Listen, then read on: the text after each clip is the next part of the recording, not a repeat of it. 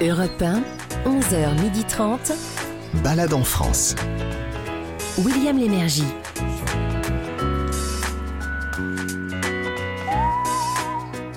Madame, monsieur, bonjour, soyez les, les bienvenus à Balade en France. Vous savez, c'est l'émission qui vous propose de vous dépayser dans votre propre pays.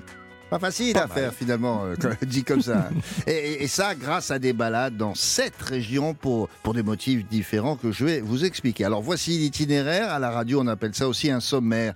Pour la balade insolite, pour commencer, vous aurez droit au conservatoire du coq gaulois. Mais oui, ça existe et c'est situé dans le Grand Est. Ensuite, un site du savoir-faire, direction l'Auvergne pour la Biennale de Rion. C'est une ville d'art qui met à l'honneur une soixantaine d'artisans et leurs œuvres dans des lieux habituellement fermés au public. Et ça, c'est intéressant aussi.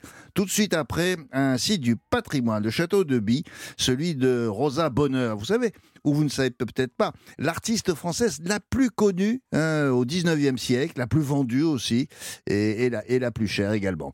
Ces peintures sont d'ailleurs accrochées au musée d'Orsay en ce moment jusqu'au 15 janvier. Juste après une balade culinaire dans les Hauts-de-France pour découvrir avec le chef Fabrice Mignot la carbonade flamande.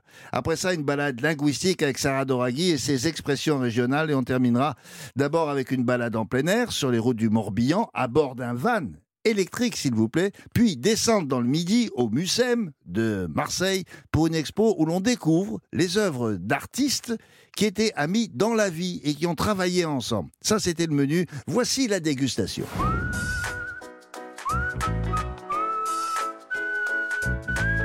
Alors, pour commencer, Cocorico. Et quand on dit ça en France, on voit du blanc, du bleu, du rouge, et on pense évidemment à un coq, et il est, il est gaulois.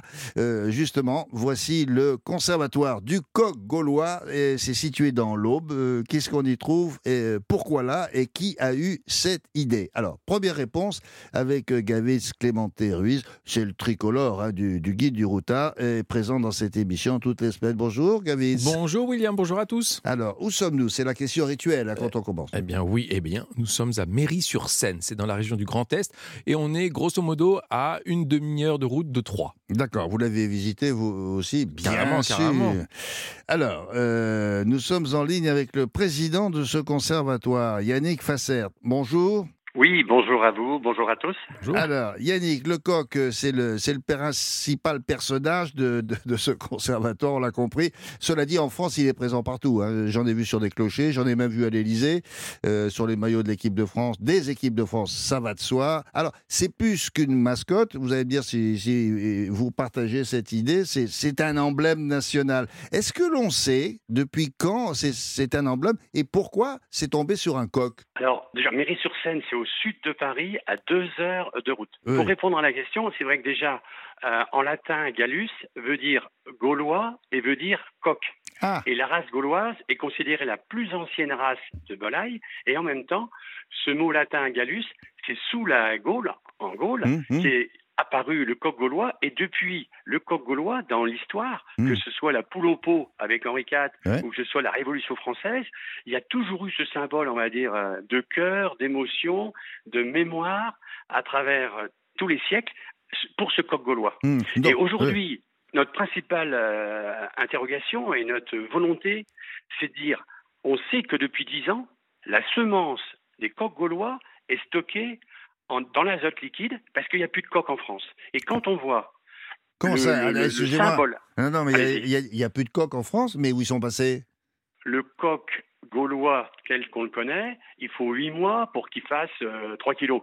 Et les coqs en industrie, tout ça, il faut 4 mois. Donc le coq gaulois n'est pas rentable. Par contre, Ah. le coq gaulois, c'est un coq rustique et qui est tellement c'est fort dans le symbole des Français que nous, avec Damien Vidard, qui est le référent national et qui est de Méry-sur-Seine, notre histoire, c'est que je suis paysan Hmm. à- Méry-sur-Seine Hmm. et lui, il est référent national du coq gaulois pour la France entière. Donc, on s'est associés et dans cette aventure, on avait déjà une ferme pédagogique. On a mis en place notre conservatoire du coq gaulois et on fait vivre ce coq gaulois pour, Ah, bien sûr, le côté recherche, mais Oui. aussi accueillir les enfants, les adolescents et tout ceci est gratuit. D'accord. Mais dites donc, il, il le sait peut-être pas, le coq gaulois, qu'on protège sa semence. Il doit être fier, hein. Oh là Oui, Oh, Non, fier, non, mais vous vous rendez compte? Mais il faut qu'on se dépêche. Et si ça à vous arrivait à à vous et à moi, euh, Yannick, qu'on protège, euh, on, serait, on roulerait des mécaniques, hein, dis donc. Mais pourquoi Ouais, oui, alors vous l'avez, spermatozoïde serait stocké. Voilà. mais euh, pour- vous l'avez créé pour ce que vous venez de dire, parce qu'il est, il est précieux. C'est pour ça que vous avez créé un conservatoire. Tout à fait, c'est précieux. Puis à chaque fois, moi, on habite à 13 km de Remis-sur-Seine, Oui. le coq sportif. Tout le monde connaît le symbole du coq Mmh, sportif. oui, bien sûr. À travers ce que vous avez dit, la Coupe du Monde de foot, la Coupe du Monde de rugby en 2023, les Ouais. Jeux Olympiques, c'est le coq sportif qui est retenu pour habiller tous les sportifs. Eh ben ça Et c'est bien, veut- je vais vous dire. Ça c'est bien parce que ça a failli être une marque allemande. Eh ben non. Tout à fait, on est d'accord. Et, et aujourd'hui, on veut vraiment travailler dans ce sens-là. Et pourquoi pas euh, mettre des volières sur les péniches à Paris pour démontrer la valeur et la beauté du coq. Je suis sérieux. Et déjà l'an prochain, pour le salon de l'agriculture, on fêtera le centième anniversaire de la l'homologation des caractères, les caractéristiques du coq gaulois. Ah, Donc nous, bien. on est tout petit, tout petit. Oui. On est une association reconnue d'intérêt général et on vit par des dons. Hein. Vous donnez 30 euros, et ben ça vous revient à 10 euros puisqu'il y a 66% de défiscalisés.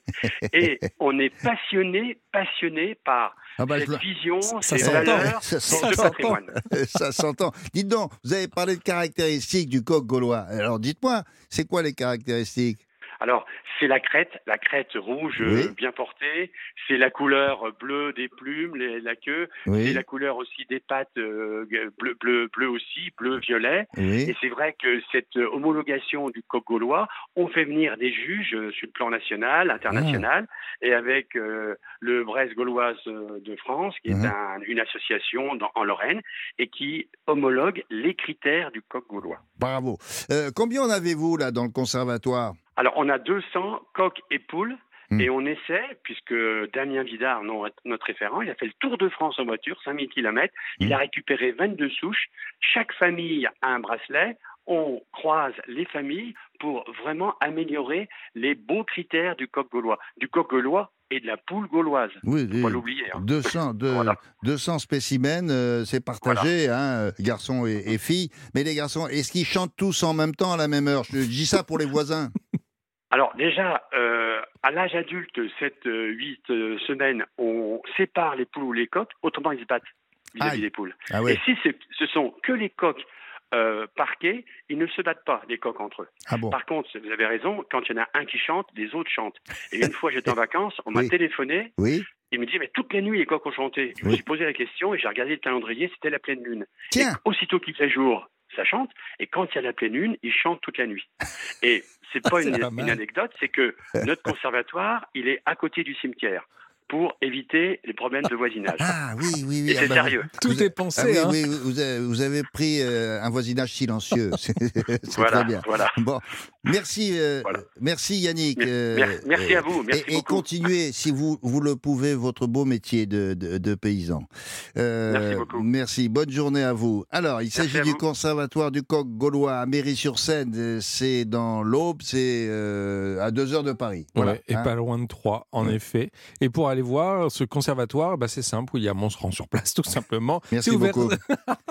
Ça, c'était pour la- le renseignement assez pratique. Euh, c'est ouvert 7 jours sur 7, sachez-le, 9h, 18h, et c'est en visite libre, et c'est gratuit. Donc, tout ça pour, pour euh, retrouver des. Alors, comme d'habitude, euh, une adresse pour dormir ou pour manger, ou les deux peut-être. Eh ben, j'ai ça, j'ai ça. C'est l'auberge de Sainte-Maure, à Sainte-Maure, encore une fois, on est pratique, à 26 km du conservatoire, donc c'est pas trop trop loin. C'est une auberge au bord de l'eau, avec un joli jardin touffu. Il y a des roulottes qui sont cachées Mhm. euh, pour passer la nuit, si vous voulez. Il y a aussi un resto, menu à 25 euros, le midi en semaine. Alors j'ai noté pour vous, William, euh, là pour ce midi, ça va être sympa, un Mhm. petit espadon mi-cuit avec une génoise de carottes, noisettes et orange. Pas mal. Ça vous hein. dit, non? Euh, Il y a aussi un petit plat euh, merlu en ballotine. euh, Ah, but- c'est poisson-poisson. hein. Ouais, ouais, ouais, ouais. Butternut en différentes textures, sauce à la crème de cassis et euh, mûre pochée. Bah, c'est pas mal, non original tout ça. C'est pas mal, hein? Ça s'appelle l'auberge de Sainte-Maure à Sainte-Maure. Partez en balade avec William Lémergie sur Europe 1.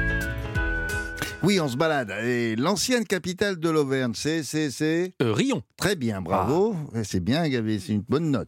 Euh, Rion qui a été honoré, s'il vous plaît, du titre de ville d'art et d'histoire et qui va vous recevoir pour une manifestation où, où toutes les formes d'artisanat sont représentées. La ville a été entièrement, je vous le rappelle, comme ça, reconstruite à la Renaissance. Ce qui est important, c'est que son architecture actuelle témoigne de, de, de, de ça. Donc c'est une ville à visiter aussi. En plus, c'est l'objet de notre intérêt du 2 au 4 décembre toute la ville se mobilise pour ce qu'ils appellent la Biennale Rion Ville d'Art artisans, où une soixantaine d'entre eux présentent leurs œuvres. Alors, il y a, il y a des céramistes, des vitraillistes, des menuisiers, qu'est-ce que j'ai oublié, des émailleurs, etc. Alors, ça se passe dans des lieux privés. Qu'est-ce que ça veut dire? Bah, Ça veut dire que ça appartient à des personnes privées euh, et ils, ils acceptent d'ouvrir cela au, au public.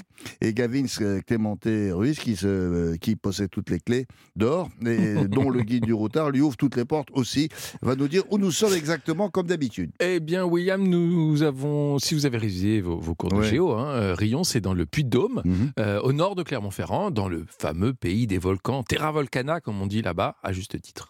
Ah, parce que vous, Oui, c'est, oui, je connais avez aussi, fait- les, je connais aussi les noms, les noms techniques de la région. vous avez fait latin deuxième langue. Oui, voilà, c'est Quelle ça. chance. Alors nous sommes en ligne justement avec Sylvain Padelou, qui est chargé de promotion à l'Office du, du tourisme Terra Volcana justement. Bonjour Sylvain. Bonjour William, bonjour Gavin. Bonjour.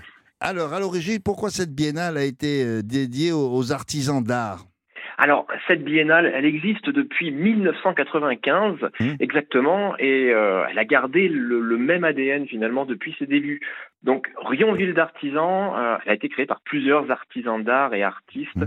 qui avaient à cœur de mettre en avant l'artisanat d'art d'Auvergne, d'en faire finalement une vitrine des métiers d'art de la région, car ici, bah, au pays des volcans, hein, comme vous le disiez, Gavin, l'artisanat d'art est très présent, on aime travailler la matière, on aime la façonner, puis l'inspiration vient, vient finalement très vite aux jeunes créateurs qui font évoluer ces pratiques artistiques du coup.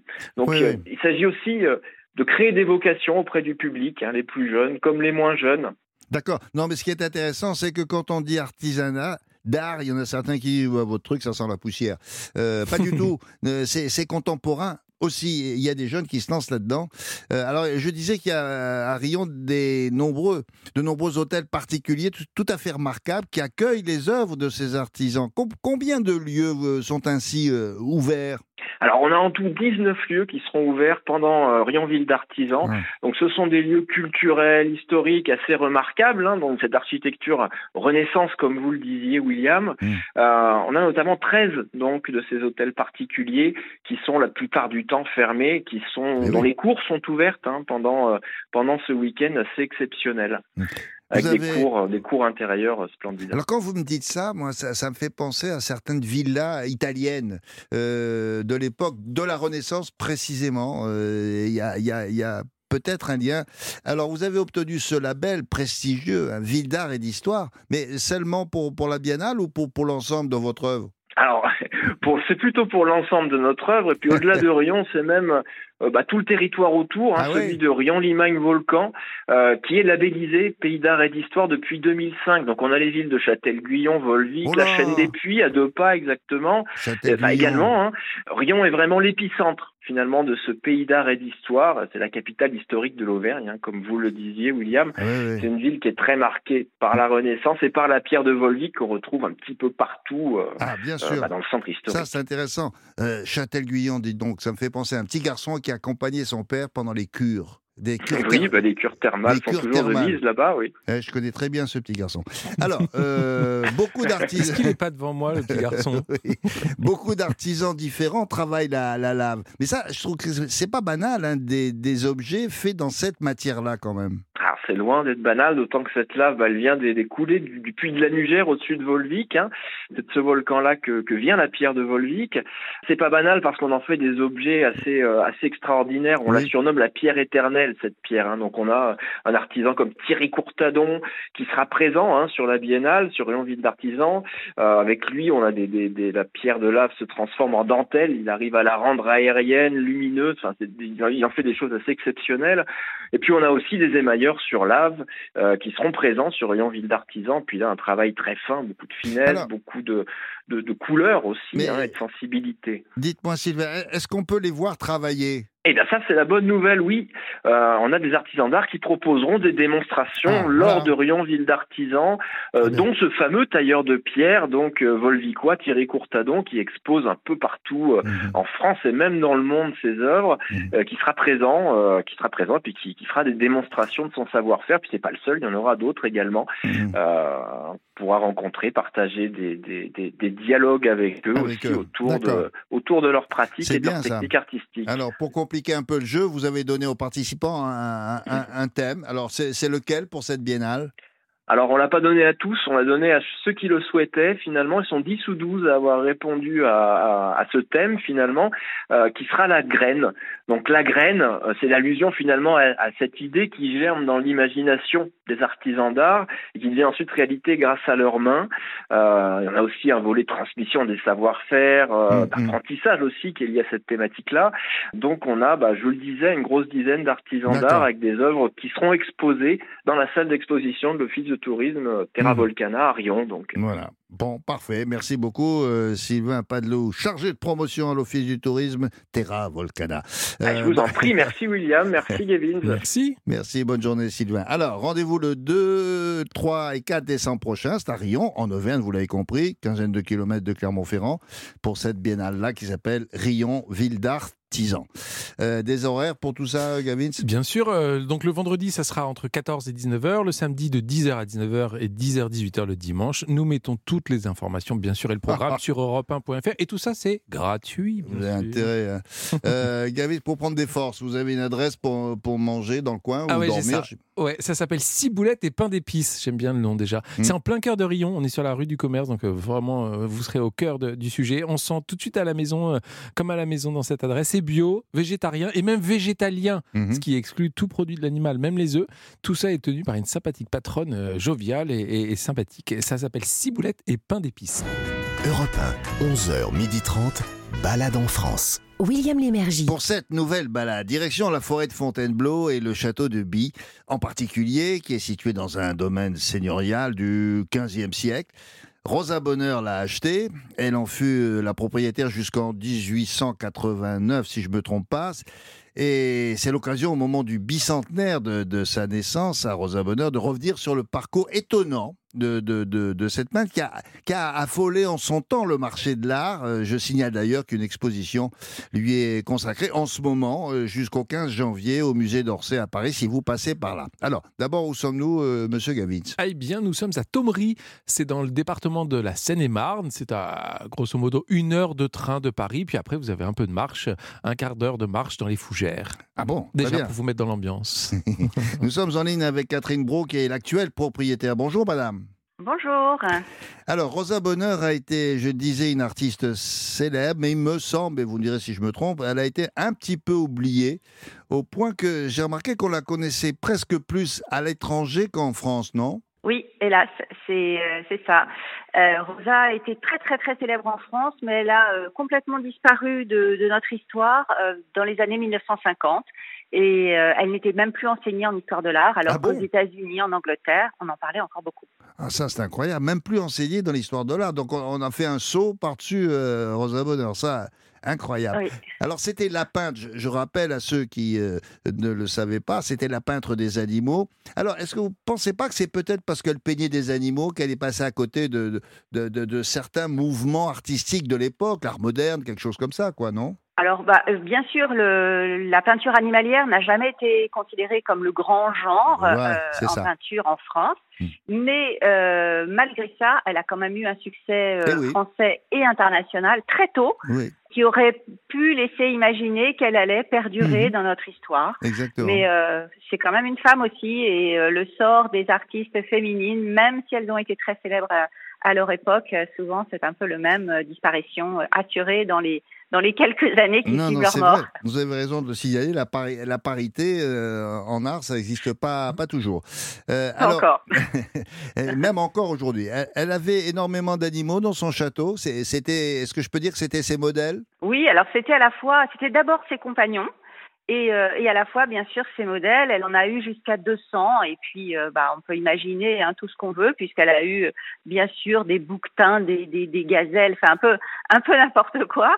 et puis surtout des lions, hein, des couples de lions Ah euh, oui. auxquels elle s'est attachée, euh, mais qu'elle a eu très très jeune et qui étaient vraiment comme des, comme des chats. Et elle disait, il y a plus d'humanité dans le regard de, de la lionne, de ma lionne, que dans le regard de certains humains. elle pensait à des critiques. Euh, est-ce, que, est-ce qu'on sait pourquoi elle aimait tant les animaux finalement? Parce qu'elle les a peints, mais avec, avec amour et précision. Je signale d'ailleurs aux auditeurs de repas, si vous n'avez jamais vu les œuvres de Rosa Bonheur, c'est tout à fait étonnant. Hein. Eh bien, je me suis demandé si elle n'était pas un peu écolo avant l'heure, parce que elle, s'est battue contre la déforestation de la forêt d'à côté là, de Fontainebleau. Oui, elle est. Bah, déjà, son, son, château est vraiment euh, en lisière de forêt. Non, c'est vraiment une, une, écologiste avant l'heure. Elle le dit, elle parle d'écologie. Ah elle dit que la nature est source de toute chose et que si l'on n'en prend pas soin, ça finira mal.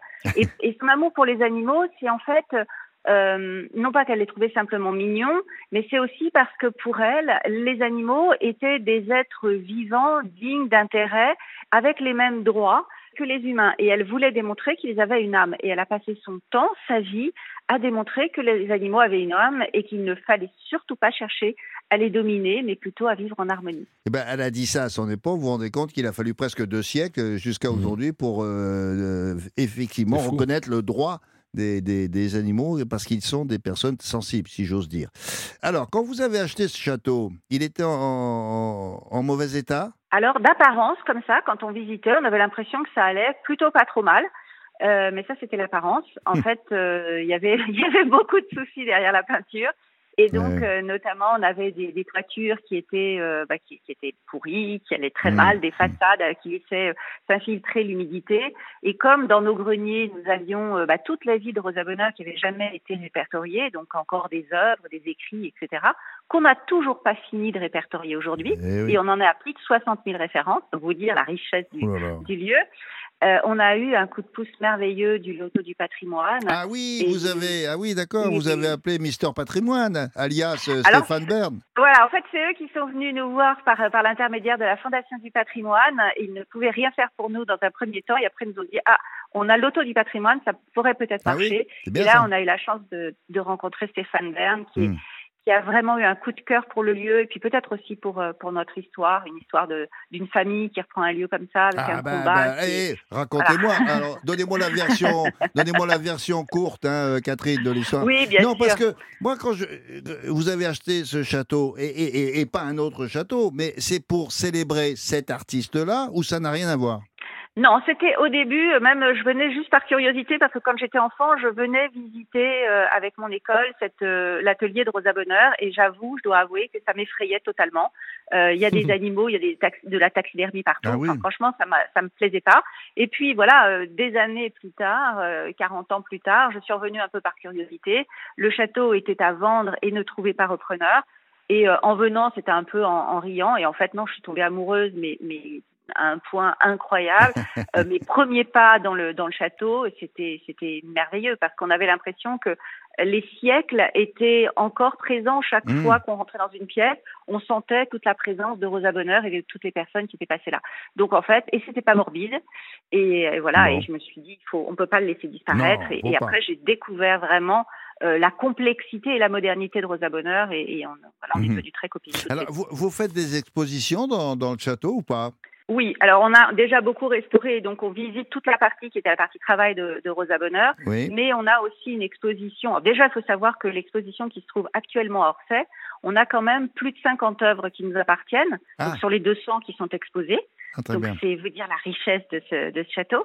Et, euh, et puis on fait euh, actuellement notamment une exposition qui s'appelle Rosa Bonheur intime et qui permet de comprendre le processus créatif de Rosa, comment elle crée, pourquoi elle a dessiné telle ou telle chose, et puis ensuite euh, l'intimité de Rosa Bonheur, ses relations avec les gens, sa passion euh, pour la nature, hmm. son, son esprit euh, très particulier et un peu téméraire, voire frondeur. Et donc tout ça, on va le, on, va le rencontrer euh, en venant visiter cette exposition. Oui. La visite dure une heure et demie. J'ai lu ça, effectivement, qu'elle cassait les pieds à tout ce qui était administratif, autorité. On nous a dit non, faut pas faire comme ça, faut faire comme ça. oui, bien. Elle, avait du caractère. Oui, oui, oui, elle lâchait pas le morceau, Rosa. Bon, alors, si vous voulez voir des Soit c'est le, château, euh, le château de Rosa Bonheur, donc qui est maintenant la propriété de Catherine Bro. C'est à Thomery, en, Seine-et-Marne. C'est à à peu près une heure de Paris. C'est ça, Catherine 45 hein minutes de train depuis la gare de Lyon et après, oui, un quart d'heure de marche dans la forêt. Bon, ben, merci pour la visite. Euh, au revoir, Catherine. Bonne journée. Au revoir, William. Merci beaucoup à vous tous. Au revoir. Au revoir. Alors, euh, Gavins, euh, c'est ouvert toute l'année. Oui, c'est ouvert toute l'année, du mercredi au dimanche, de 10h à 18h30.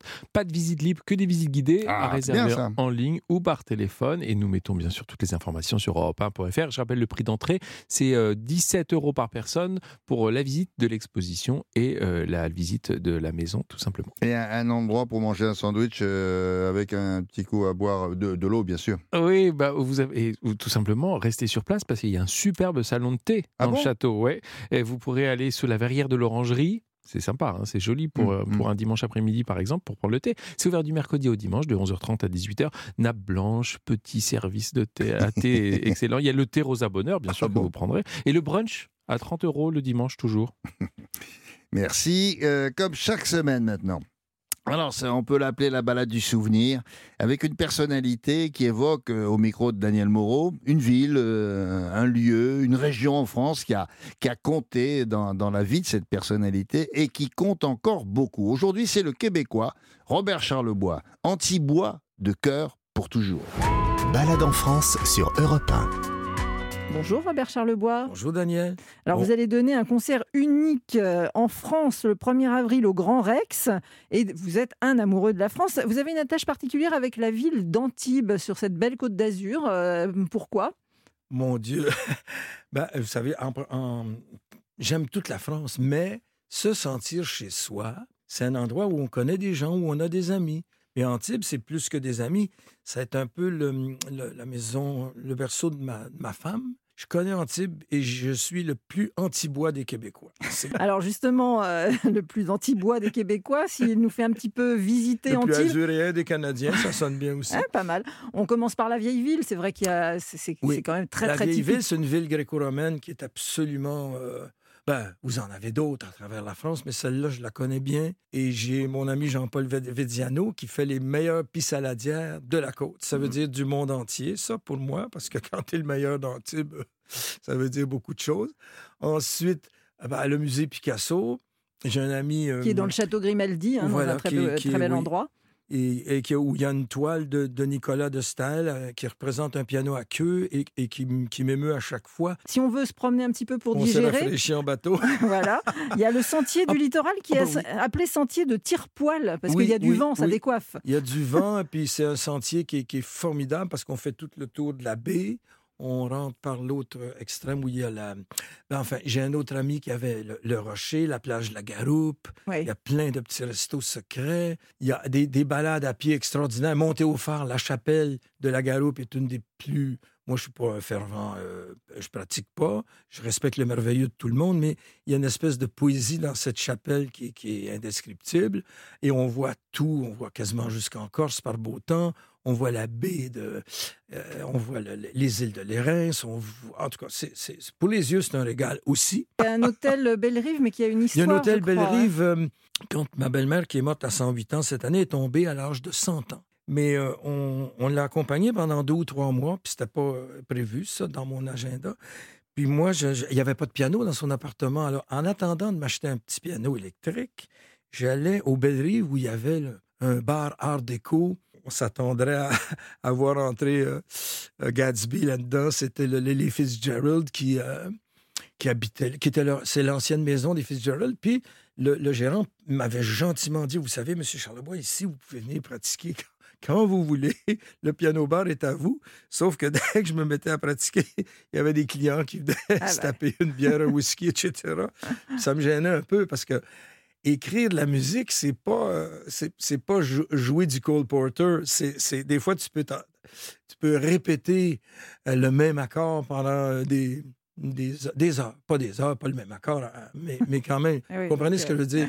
On peut euh, s'accrocher sur des difficultés musicales. Alors, on vous retrouve donc le 1er avril sur la scène du Grand Rex avec Robert en Charleboiscope et vous passez le 30 mars à Liège, juste avant. Merci beaucoup, Robert Charlebois. À bientôt. Merci Robert, merci Daniel. Ce qui est formidable avec, euh, avec Robert Charlebois, c'est qu'il imite parfaitement bien l'accent québécois.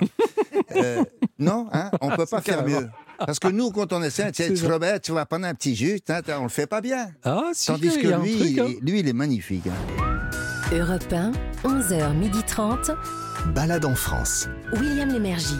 Alors, puisqu'on s'appelle Balade en France dans cette émission sur Europe 1 le dimanche, voici la séquence expression régionale, dont a priori, vous ne connaissez pas le sens. Chaque département, ou presque, hein, possède euh, son ou ses expressions. Et Sarah Doraghi, on a relevé une à, Marseille. Et là, franchement, vous aviez le choix. Bonjour euh, Sarah, comment ça va? Bonjour, bonjour William, bonjour à tous. Oui, direction le sud, à Marseille. Euh, je vous emmène à Marseille pour découvrir une expression va chercher Molinari. Je vous explique C'est qui Euh, bah, Euh, je non, non, en plus, je, je voulais. bah, Peut-être que si je, te- je, je le fais avec l'accent, vous allez reconnaître. Va chercher Molinari. Hein Il y a Euh, quatre A, Molinari. non Molinari. Euh, ça, ça fait un peu italien, ça. non, Et ça- un peu corse, mais, mais, Ah mais oui. c'est marseillais. Ah. Ah ouais. Va Non, chercher mais- alors Molinari, Ah, peut-être corse, on aurait enlevé le i.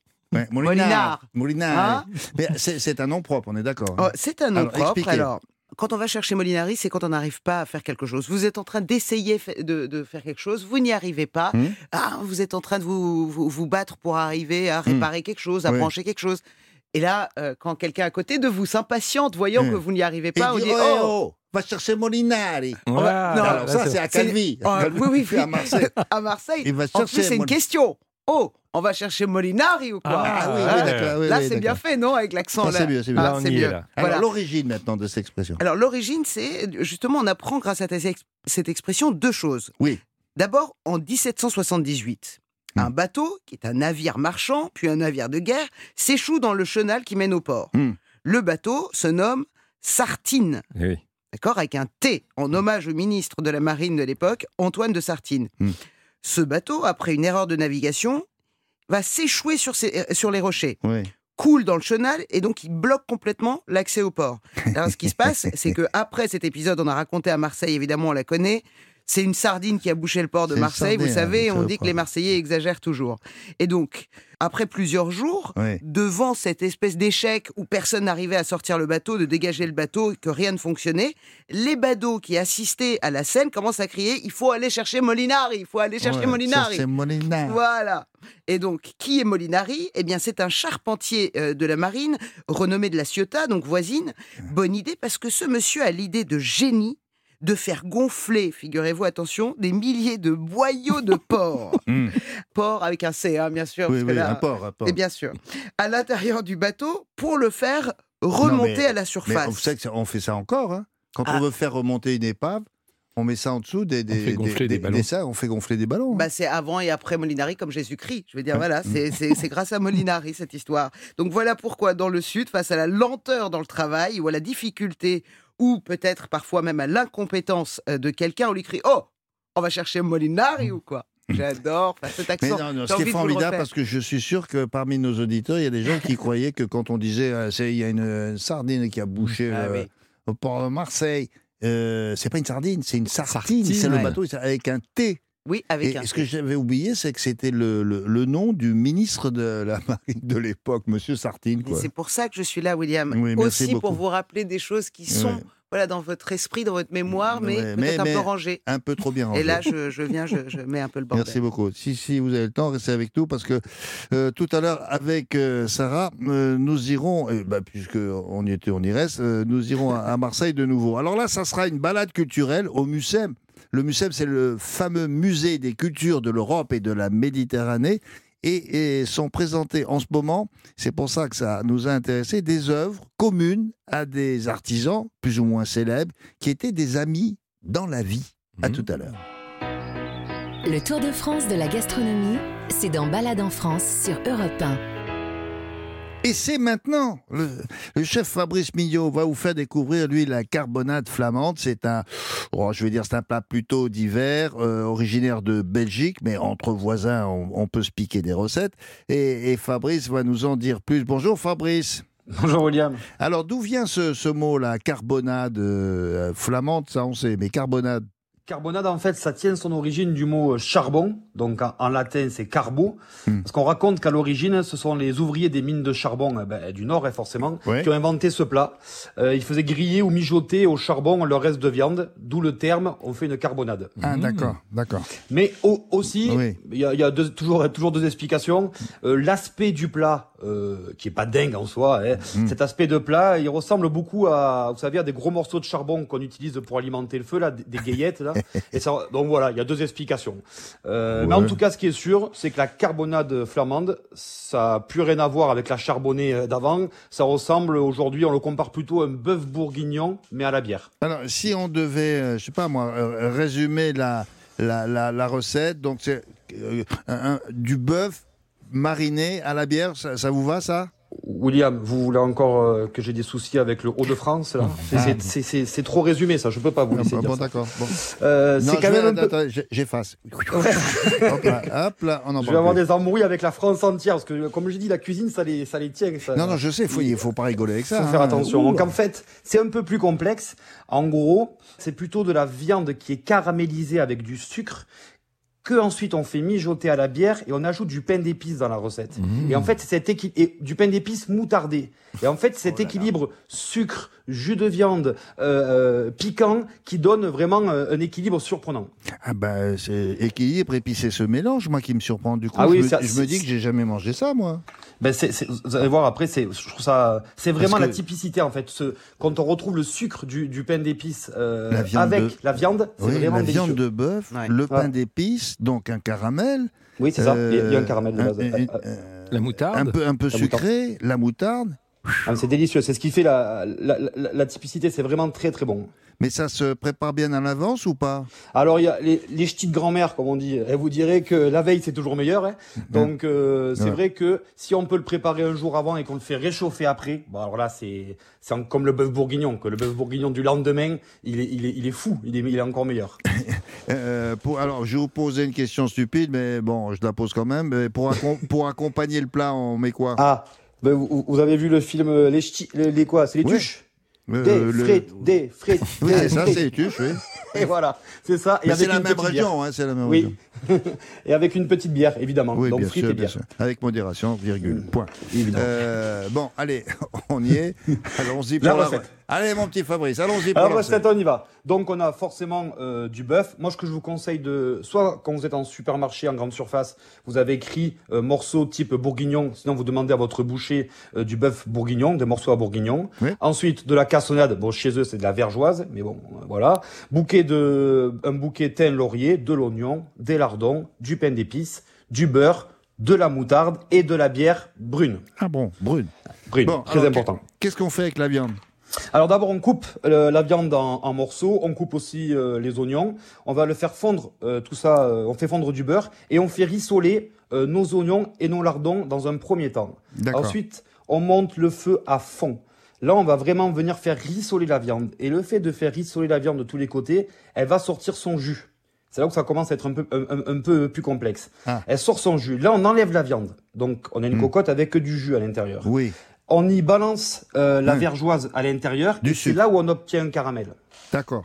Une espèce de sirop, si vous voulez, pas un caramel, un sirop, Un sirop. assez épais. Et ça va commencer à donner aussi un peu la liaison, li- euh, que la sauce soit un peu épaisse. Mm. Une fois qu'on a ce sirop, on rebalance tout à l'intérieur. Oui. On met notre bouc, euh, le bouquet garni. Mm. On met de la bière à hauteur.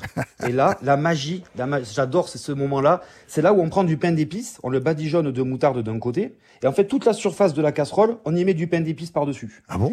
Et, et on laisse cuire ça euh, à basse température. Et c'est justement ça qui va nous donner euh, l'indice si c'est cuit ou pas. Dès que le pain d'épices est fondu, on ne mélange pas, donc il faut cuire doucement. Dès que le pain d'épices est fondu dans la, dans la préparation, ça va lier aussi euh, ma préparation, donc mon, mon, ma, ma carbonade, et on sait que c'est cuit. Il faut compter environ 3 heures. Et en fait, le pain d'épices va... se- Trois heures? Ah oui, oui, oui, Ah bah, c'est au moins comprends, 3 vous y heures. prenez la veille, eh oh Ah ben, et encore mieux, pour ceux qui ont la chance d'avoir des, des, cocottes en, des cocottes en fonte, Hmm. vous le, euh, vous, euh, à 20h le soir, là, vous faites ce que, tout ce que je viens de dire, Hmm. vous mettez dans un four très bas, 90 degrés, et vous revenez le lendemain, et là, c'est Impeccable. parfait. C'est Toute la nuit, ça cuit toute la nuit. Ouais, toute la nuit à 90 degrés, ça risque rien. Ça peut, ça peut ni accrocher, ça va pas assez réduire parce que c'est fermé avec un couvercle, donc euh, on peut pas avoir euh, trop de réduction. mais c'est Moi, je savais même pas qu'on pouvait faire fondre du pain, juste. Et ça, ça, ouais, ça, Faire fondre du pain. ça Pain enrobe, le pain d'épices enrobe la viande ou ça fond, c'est ça? Non, ça fond. En fait, euh, il y a beaucoup de, si je vous donne un exemple, en cuisine, il y a beaucoup de liaisons. Ce qu'on appelle une liaison, c'est un épaississement d'une sauce Mm. qui sont faits avec euh, du pain. Même par exemple un gazpacho, n'importe quoi. On fait souvent avec du pain à l'époque. Et là, en fait, comme ils ont le pain d'épices, eux, ils ont utilisé le pain Mm. d'épices pour épaissir leur sauce. Mais finalement, utiliser du pain pour, euh, pour épaissir, c'est assez traditionnel en cuisine. Vous devriez faire ça, là, je vous dis ça entre nous, hein. Euh, inspiré par cette émission sur, sur Europe 1, faire euh, un, un bouquin sur les recettes régionales. Non mais vous, eh, j'espère qu'on on dirait qu'on l'a qu'on l'a répété ensemble ça William. Vous Non. savez que j'y pense Quoi vraiment. Je vais, je crois que je vais, je vais demander à mon éditeur de le faire. Je trouve ça vraiment, c'est passionnant sans Oui, déconner. il faut demander la permission Europe 1 aussi. hein. Ah oui oui, les, les copains d'Européens, on s'appelle après pour un petit contrat. Ouais. Avec Allez, une préface oh. de William Lémergie. Ouais, ah oui, oui, oui, les copains. Les copains européens, et, et on se fera une photo. Hein, tous les deux. Hein, Fabounet on fait comme ça. Fabounet, mais dis donc, On est tellement ça intime. devient Oh là vachement là. intime là. Ça va trop vite entre nous. Allez. Merci Fabrice. Merci. Bonne, bonne journée. Salut Fabounet. Bye. À bientôt. Europe 1, 11h30. Balade en France. William Lémergie.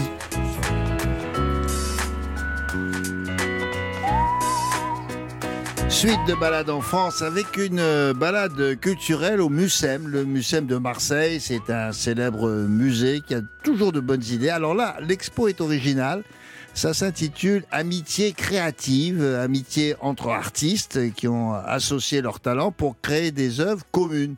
Mais d'abord le golfe du Morbihan, en Bretagne, pour une balade écolo. Oui, écolo, mais en voiture. C'est bizarre ça, non? Bon, alors, comment concilier les deux? Et là, vous allez retrouver Gavin Clémenté Ruiz avec son guide du routard sur la table qui va vous expliquer, vous expliquer comment on fait pour concilier les Eh deux. ben ouais. Justement. Parce que c'est possible, c'est simple, William. En fait, on utilise des véhicules électriques. Et c'est une histoire euh, courte que je vais vous raconter quand même. C'est celle d'Agathe et de Nicolas qui ont décidé euh, en 2021 de créer leur société. Ça s'appelle Bloom Campers. Alors pourquoi français, Bloom oui. Campers en bon français? Campers, on devine ce que ça veut dire. Camper, camper, camper en, en français. Ouais. Mais Bloom, ça veut dire éclore en anglais. Et oui, euh, l'éclosion, ça symbolise bah, la nouvelle vie de ces combis. Ah, Vous savez, ces fameux euh, vannes, en fait, aussi. euh, une les- petite les- camionnette pour ceux qui ignoraient, voilà. Exactement, à peu près. Ça fait euh, penser au toit relevable des, des combis. Vous savez, ces, ces véhicules qu'on utilisait dans les années 70, la Flower Power. Oui, c'est ça. C'était les, les- les véhicules des hippies. Euh, ça, et donc, exactement. Agathe et Nicolas, ils ont acheté des vannes d'occasion.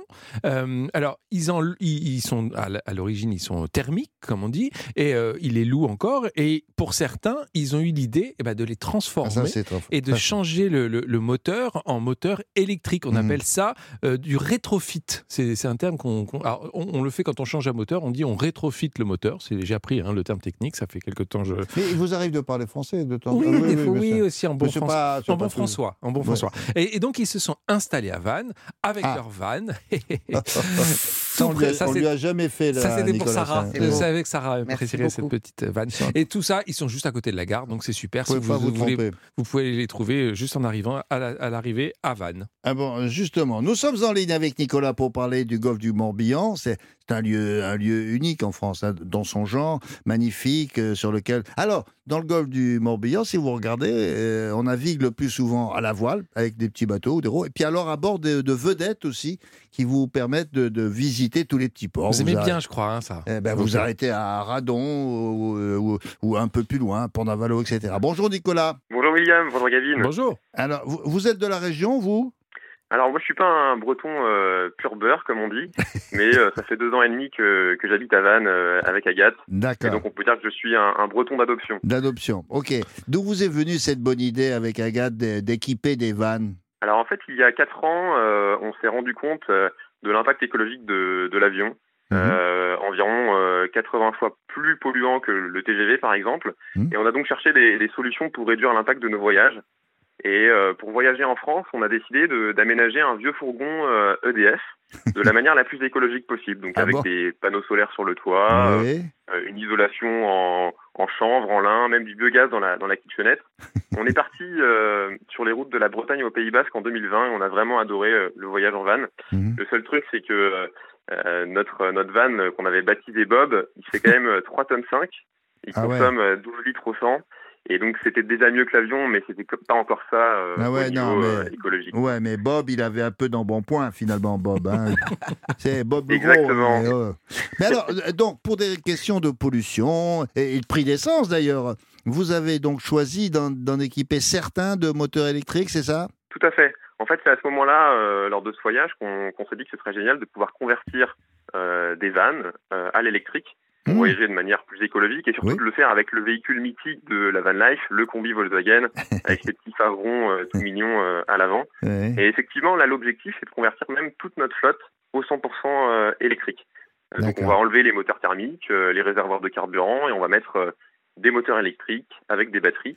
Euh, et euh, selon l'agence de la transition écologique française, qui a fait une étude vraiment poussée sur le sujet, Oui. ça permet d'économiser, euh, enfin de réduire de 60% les, les gaz à effet de terre par rapport à continuer à, à rouler en thermique. Parce qu'en fait, on va réutiliser euh, les roues, euh, la Oui, oui. carrosserie et même l'aménagement que nous on, on restaure. On refabrique pas un véhicule, euh, un véhicule neuf. Quoi. Alors pour l'instant, vous en avez combien des électriques? Première question. Et puis après la deuxième, parce que ça, ça m'intéresse. Est-ce que l'homologation, c'est facile à obtenir? Alors aujourd'hui, on a 8 combis en tout. On en a 7 qui sont déjà en location encore en diesel et en essence euh, à Vannes, Oui. à 5 minutes de la gare. Et puis le huitième est chez notre partenaire euh, Rétro Futur pour être euh, transformé. Hmm. Et en France, euh, l'homologation, c'est assez compliqué à obtenir. Ah, voilà. En fait, Et on voilà. doit homologuer le premier véhicule d'un modèle donné. Donc nous, par exemple, une fois que notre premier combi sera homologué, on pourra en convertir un par semaine. Donc ça, c'est plutôt, c'est plutôt intéressant. Mais par contre, il faut euh, dépenser plus d'un million d'euros pour développer le kit électrique et l'homologuer en France. Et donc c'est pour ça que même si c'est légal en France depuis 2020 le rétrofit, pour l'instant, on ne voit pas beaucoup de véhicules Non, mais je comprends rétrofités pas ça. Je- là, je m'adresse à monsieur, madame l'administration. Euh, co- co- comment, c'est pas, comment ça se fait que c'est pas plus rapide alors qu'ils donnent des leçons à tout le monde pour une accréditation et qu'ils nous encouragent à réduire notre empreinte carbone? Et puis là, ça met un temps fou, ça coûte une fortune. C'est dingue, non? C'est dingue, effectivement. On pourrait penser que des budgets colossaux ont été débloqués euh, pour euh, développer cette filière qui, en plus de réduire la pollution, crée de l'emploi et permet Oui. d'avoir des véhicules Oui. électriques euh, abordables. Créer de l'emploi, Mais euh, on a bien vu, euh, voilà, il y, a- il y a eu beaucoup d'argent, des milliards qui ont été débloqués pour, par exemple, l'aéronautique, pour l'automobile neuf. Mmh. Euh, alors récemment, heureusement, euh, 20 millions d'euros ont été débloqués pour la filière rétrofit, mais c'est encore loin d'être suffisant pour convertir tout notre parc à l'électrique. Et donc, bah, résultat, nous, euh, pour avoir notre homologation, on va devoir attendre euh, 2024. Euh, mais euh, comme on est déterminé à proposer de l'électrique, euh, je, peux, je peux vous annoncer qu'on aura déjà de l'électrique dès 2023 Bon. euh, avec des vannes électriques d'occasion qu'on va récupérer et qu'on va aussi aménager. Donc ce sera des vannes modernes.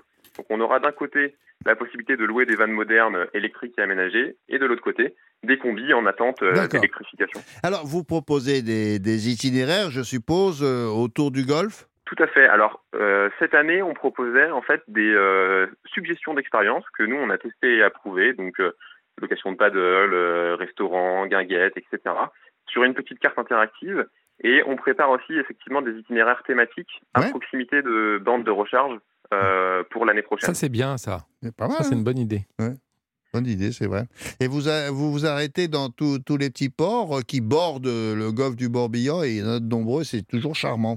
Tout à fait, ils sont super charmants. Et puis notre objectif aussi, c'est de d'essayer de contribuer à notre échelle à, à faire découvrir euh, à nos à nos voyageurs le Morbihan aussi intérieur, parce que Oui. le Morbihan euh, côté mer est magnifique, mais le Morbihan intérieur aussi est très sympathique, vrai. euh, avec les Landes de l'Envaux par, par, euh, par exemple, qui est une, une petite montagne euh, qui est dans le, le Morbihan, dans les terres. Mhm. Et donc on essaye aussi d'orienter les les gens euh, vers des choses qui, qui sont moins connues mais qui sont aussi très sympas.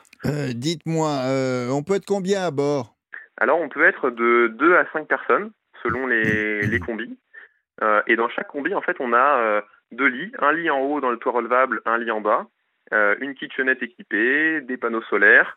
Euh, on a même une petite, euh, une petite douche à l'arrière et puis tout le nécessaire pour cuisiner, manger, euh, des tables et des chaises de camping pour s'installer sur, sur des spots. Donc Alors- voilà, les gens peuvent arriver avec juste leur sac. Quand on loue un, un van comme le vôtre, là, c'est on le loue pour, pour l'heure, pour la journée, pour la semaine? La majorité des gens le louent pour 5 jours en moyenne, Ah. mais ça, ça varie selon la saison. En basse saison, c'est à partir de 2 jours minimum, et euh, en haute saison, c'est à partir de 5 jours. Bon. D'ailleurs, si ça intéresse vos auditeurs, on, Oui. on vient de lancer un coffret de Noël qui comprend 2 jours de location en moyenne saison, un petit savon solide pour pouvoir se doucher sur un spot euh, à la fin d'une bonne journée de voyage, et surtout un guide de Vannes et du golfe du Morbihan avec plein de petites adresses. Et donc tout ça déjà emballé, prêt, prêt à mettre sous le sapin. Donc euh, si ça les intéresse, c'est disponible sur notre site internet. Mais dès- désor- dès maintenant. désormais, désormais, ça va les intéresser. Je les connais, moi, les auditeurs d'Europe 1. Ils aiment se balader. Bon, c'est très sympa. Bravo, merci beaucoup. Euh, euh, et puis, euh, bonjour à Agathe. hein. Je lui transmettrai. Merci à vous deux. Allez, alors, euh, je vous rappelle, c'est à Vannes et on peut s'adresser à la société qui est près de la gare et qui s'appelle Bloom Campers. Euh, Gavin, qu'est-ce qu'on fait pour réserver euh, Ah bah c'est simple, hein. on va sur le site de Bloom Campers, on l'aura bien dit là je crois. On, est, on met toutes les informations sur europe1.fr. Ça coûte environ 125 euros par jour. Bon, Donc va. euh, voilà, c'est le Euh, tarif moyen. Et en famille, c'est génial. Je Ah vous ouais conseille. Ah, Je l'ai fait avec les enfants, c'est top. Oh. Ouais, Ah ils adorent. Et, et- Euh, et les enfants, quand on est dans la région vers Vannes, ce qu'ils aiment aussi, c'est manger des crêpes. Et donc j'ai une petite adresse à vous conseiller, William. Ça s'appelle Balade en Crépanie. Ça j'aime bien aussi.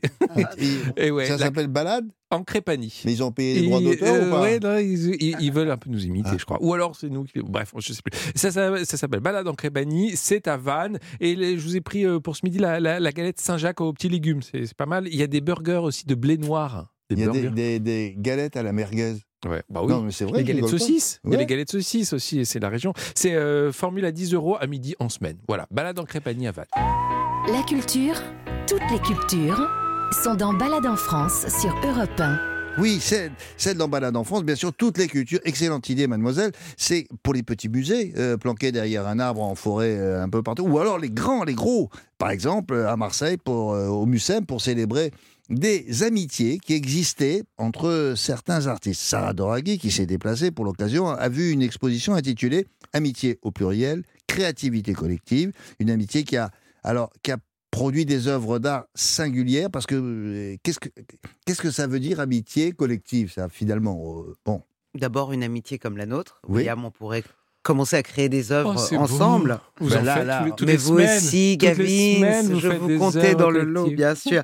Non, là, il s'agit d'œuvres, euh, William, qui sont exposées au Mucem, des œuvres d'artistes de divers horizons, Hmm. peintres, écrivains, sculpteurs, vidéastes, photographes, mais qui, au cours de leur carrière, ont parfois travaillé ensemble, créant ainsi une œuvre commune. Hmm. Alors, ça peut être une toile, où la vision euh, de l'un euh, s'additionnant à la vision euh, de, de son ami, Hmm. euh, eh bien, eh ben, on en fait une production extrêmement riche, une production commune, et c'est cette production artistique du 20e et 21e siècle dans laquelle on Mhm. constate que bah, il y a en fait énormément de collaborations et ces collaborations sont les fruits d'amitié et de rencontres D'accord. singulières, si j'ose dire. d'accord mais est-ce qu'il y a des grands noms euh, de, de l'art que l'on retrouve là dans, dans cette exposition? Picasso, Buffet, Yves Klein, je précise pas William Klein-Feu, Niki de Saint-Phal, Jean Tinguely et Oui, j'en passe. oui, d'accord alors il y a combien d'œuvres?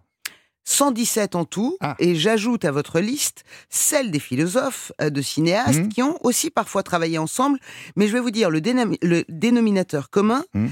c'est que les uns et les autres ne songeaient pas une seconde à créer des œuvres marchandes, ni à contribuer à ce qu'on appelait Ouais. l'esthétique pas- dominante de Ah oui, l'époque. d'accord. Euh, a priori, on va voir d'ailleurs euh, euh, avec Blandine Chavad, mais euh, ça veut dire que quand ils ont fait ça, c'était de la pure amitié, ils se connaissaient bien. On tiens, on va, on va faire ensemble. De l'amitié, on va- oui, du mais- talent, et Mais puis c'était des pas forcément, on va le vendre. Non, Non, c'était pas- pas. euh, mais, mais bah, loin de là, je, je- je dirais même. C'était pas du tout. Il n'avait pas du tout ça en tête. Ah.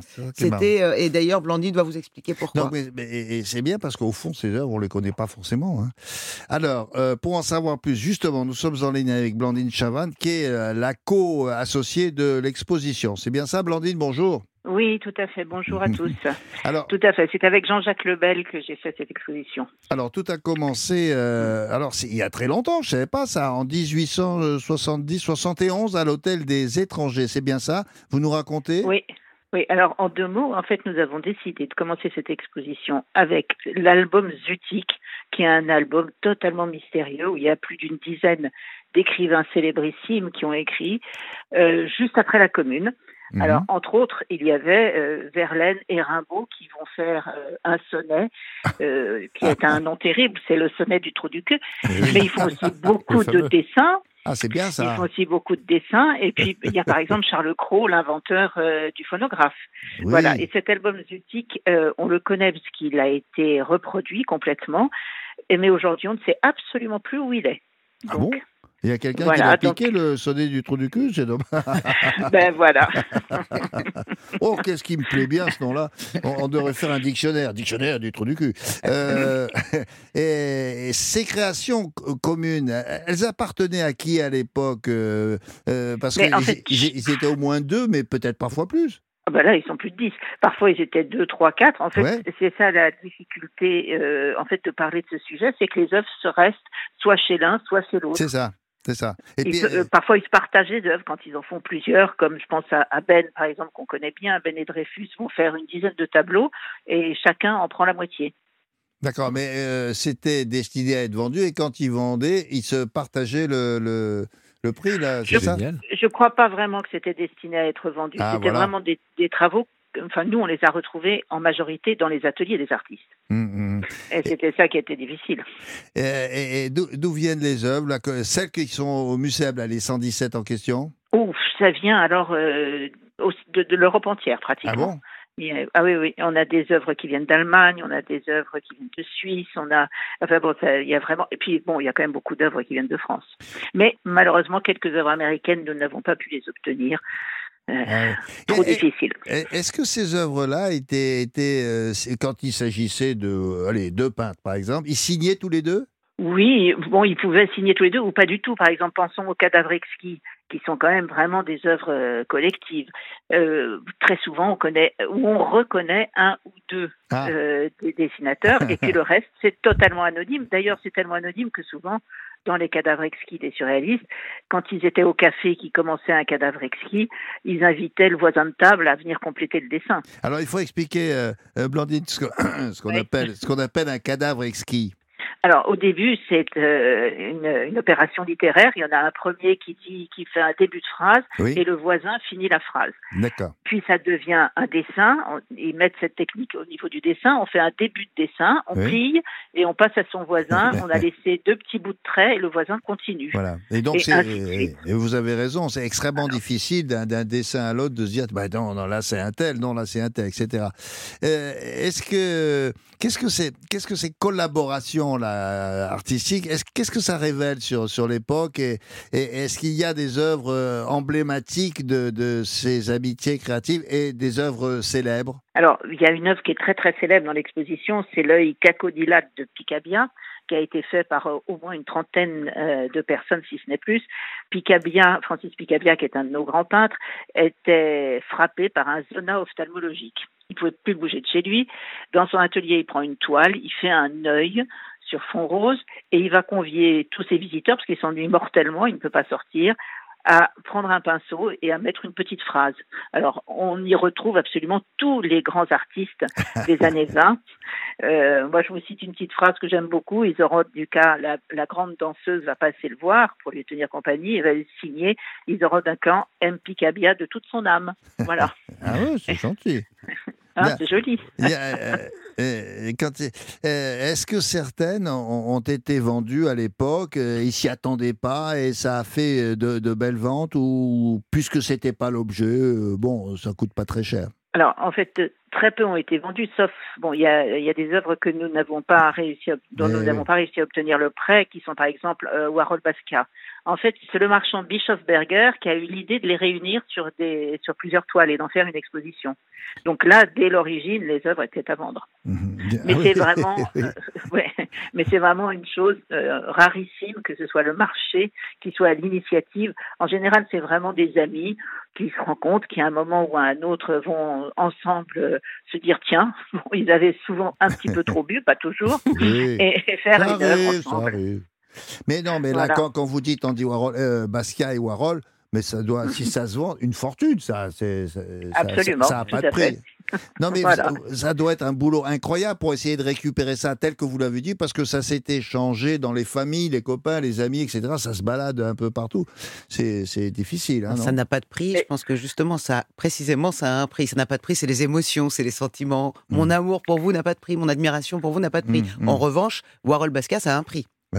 Ça, c'est Ah, sûr. Absolument. Ouais. Bon, alors il y en a 117 comme ça, œuvres. C'est au, c'est au Mucem. Bravo pour cette idée originale. Et, Et bravo- puis, oui, un tout vous- petit mot, c'est qu'il n'y a pas que de la peinture et des œuvres, mais il y a aussi du cinéma, de la littérature et de la musique. Du cinéma, il y a des cinéastes qui, euh, qui ont collaboré ou Ah des- ben, entre actes, c'est René Clair et Francis Picabia, par exemple. Ah, voilà, c'est en- euh, entre artistes, mais pas du même, euh, Oui. de- de- du même métier. Ah oui, ça, c'est Voilà. intéressant. Voilà. Et puis bon, pour la musique, on a mis euh, Coleman quand même avec le free jazz. Euh, parce que là, les artistes passent leur temps à collaborer pour cette musique-là. Mm, Bon, ben, merci beaucoup. Ça se passe au Mucem à Marseille. Merci, Madame Chavannes. Je vous souhaite une excellente journée. Au revoir. Merci. Merci beaucoup. Au revoir. Au revoir, Mademoiselle Doraghi. Vous voulez ajouter quelque chose? Oui, Sarah. J'ai beaucoup d'admiration pour vous, ça je vous l'ai dit. Oui. Je vous aime beaucoup. Et puis vous avez jusqu'au 13 février 2023 pour aller découvrir cette exposition. Et puis s'il y a des artistes qui nous écoutent et qui n'ont pas encore eu la chance de participer à une création Ouais, oui. bah, euh, et qui n'ont pas encore expérimenté en fait une amitié créative, eh bien, je veux ici euh, rappeler ces mots du philosophe Sénèque, dont je connais l'œuvre absolument parfaitement. Commence déjà à être l'ami de toi-même, tu ne seras jamais seul. Et Tiens, j'ajouterai un mot de Platon qui disait à propos de ce que vous venez de dire, pas faux. Eh bien, j'ajouterai un mot de Victor Hugo qui disait c'est clair. Bon, alors, toutes les infos hein, sont sur le, site europe1.fr. Mais non, mais ce que vous venez de dire à propos des artistes, euh, il y en a certains qui se connaissent, mais je suis pas sûr qu'ils aient pensé à faire une œuvre collective. Vous imaginez une collection d'œuvres collectives, mais à créer, quoi, euh, destinée à un musée ou je sais pas. Bon, enfin, si ça vous, vous, intéresse. vous voulez créer des œuvres et les vendre. Non, non, non, non, non, je dis ça comme ça. bon, alors un petit récapitulatif de ce que nous vous avons proposé aujourd'hui dans cette euh, émission Balade en France sur Europe 1 à partir de 11h le dimanche. Et qu'on pourra réécouter en podcast, bien sûr. Bien Nous sommes sûr. allés dans l'aube, écouter le chant du coq. C'était au conservatoire du coq gaulois à Vous savez que le chant du coq, je suis sûr que ça, il y a des critères pour avoir le vrai chant du coq gaulois. Et vous croyez qu'on peut rassembler des coqs pour qu'ils fassent des œuvres collectives aussi? Ah, oui, peut-être, bonne on question, Va peut-être, ça. euh, on va réfléchir. À Rion, on est allé pour euh, visiter cette belle ville qui se prépare pour la 17e biennale. Rion, Mmh. ville d'artisans. Un grand rendez-vous gratuit qui présente le meilleur des artisans d'art dans des endroits souvent fermés au public, souvent des hôtels particuliers, un Renaissance. À Mmh. Domery, en lisière de la forêt de Fontainebleau, en Seine-et-Marne, on a pris le thé et aussi découvert l'histoire de la peintre Rosa Bonheur dans son château. Mmh. Ouais. Et enfin, dans le golfe du Morbihan, nous avons loué un van vintage reconfiguré et bientôt électrique. Bientôt, oui, dans un, dans un an, parce que c'est un peu Grâce lent. à nous, ça va aller peut-être plus vite. J'espère, hein, On me- espère. monsieur, madame l'administration, s'il vous plaît, quoi, allez, accélérez le mouvement. Alors, nous avons entendu aussi Robert, Robert Salbois qui parle d'un type au micro de Daniel Moreau. Euh, ensuite, Fabrice Millot qui nous a emmené qui nous a J'adore emmené cet pour sa balade culinaire dans le Nord et avec Sarah, donc on a fait la visite des œuvres, des œuvres de l'amitié. C'était au Mucem à Marseille. Là encore, comme on dit, si vous passez dans le coin. Merci à Marise Jacquet, merci à Christophe Pierrot pour leur aide précieuse. Nous vous donnons rendez-vous, Madame, Monsieur, dimanche prochain. Ne manquez pas ça. Parlez-en à vos amis euh, à 11h. En attendant, je vous souhaite un bon appétit et puis un bon dimanche, bien sûr. Balade en France sur Europe 1.